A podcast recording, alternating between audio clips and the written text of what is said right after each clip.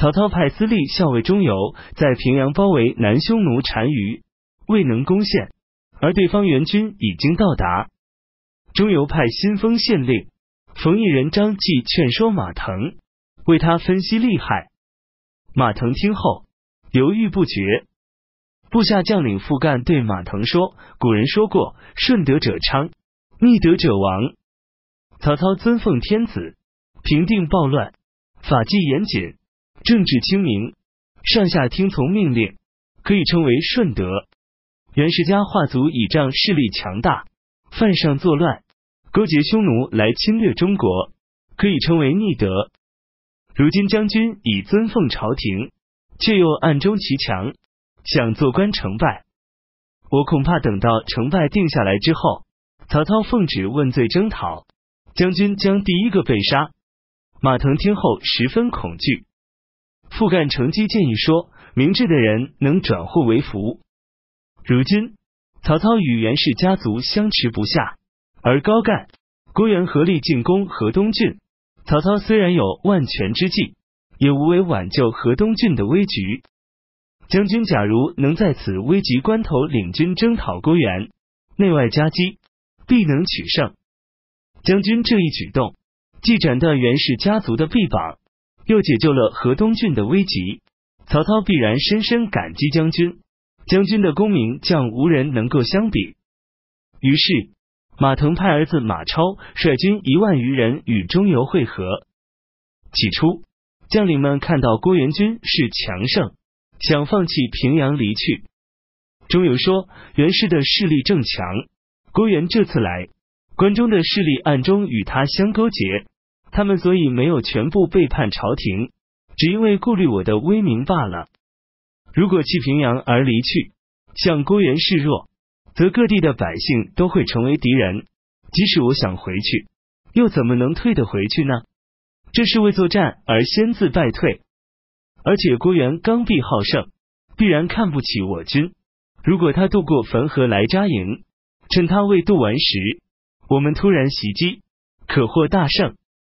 郭元到达后，果然直接前行渡河，部下纷纷劝阻，但郭元不听。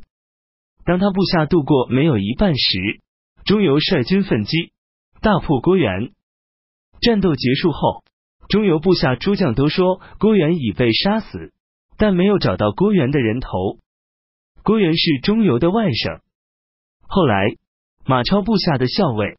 南安人庞德从庄公建的袋子里取出一个人头，钟繇见到后哭了。原来那正是郭元的人头。庞德向钟繇道歉，钟繇说：“郭元虽是我的外甥，但他是背叛朝廷的逆贼，你有什么可道歉的？”南匈奴单于看到援军已败，便投降了。刘表派刘备向北进攻，到达叶县，曹操派夏侯。于禁等前去抵挡，刘备突然放火烧去自己军营，向后撤退。夏侯等率军追赶。毕将军、巨鹿人李典说：“刘备无故撤退，我怀疑定有埋伏。南边道路狭窄，草木深密，不能追赶。”夏侯等不听，命令李典留守，而自己领兵追赶，果然陷入埋伏，大败。李典率军援救，刘备才撤军。曹操发下公文，要孙权派自己的弟弟或儿子到朝廷来做官。孙权召集众官员进行会商，张昭、秦松等人犹豫不决。孙权领周瑜来见自己母亲吴夫人，在他面前做最后决定。周瑜说：“从前楚国开始受封于周朝时，统治的区域方圆不到一百里。”后继的国君贤明能干，开拓疆土，遂占有荆州与扬州，王业相传延续，达九百多年。如今将军承袭父兄的基业，拥有六郡的地盘与人力，兵精粮足，将士听命。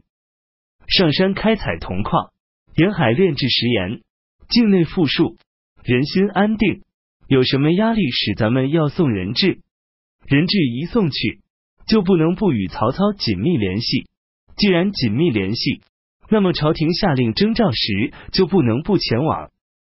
这样就会被人所控制。最多不过是得一个侯印，有十几个仆从，几辆车，几匹马，难道与面向南方而称孤道寡相同吗？不如不送人质，慢慢观察事态变化。如果曹操真能以君臣大义来治理天下，将军再侍奉他也不晚。如果他图谋不轨，犯上作乱，他就自己都顾不上，又怎么能害人？吴夫人对孙权说：“周瑜说的很对，他与你哥哥孙策同年，只小一个月。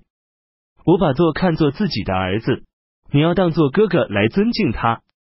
因此决定不送人质。”八年癸未，公元二百零三年春季二月，曹操进攻黎阳，与袁谭、袁尚在黎阳城下展开大战，袁谭、袁尚败走，退回邺城。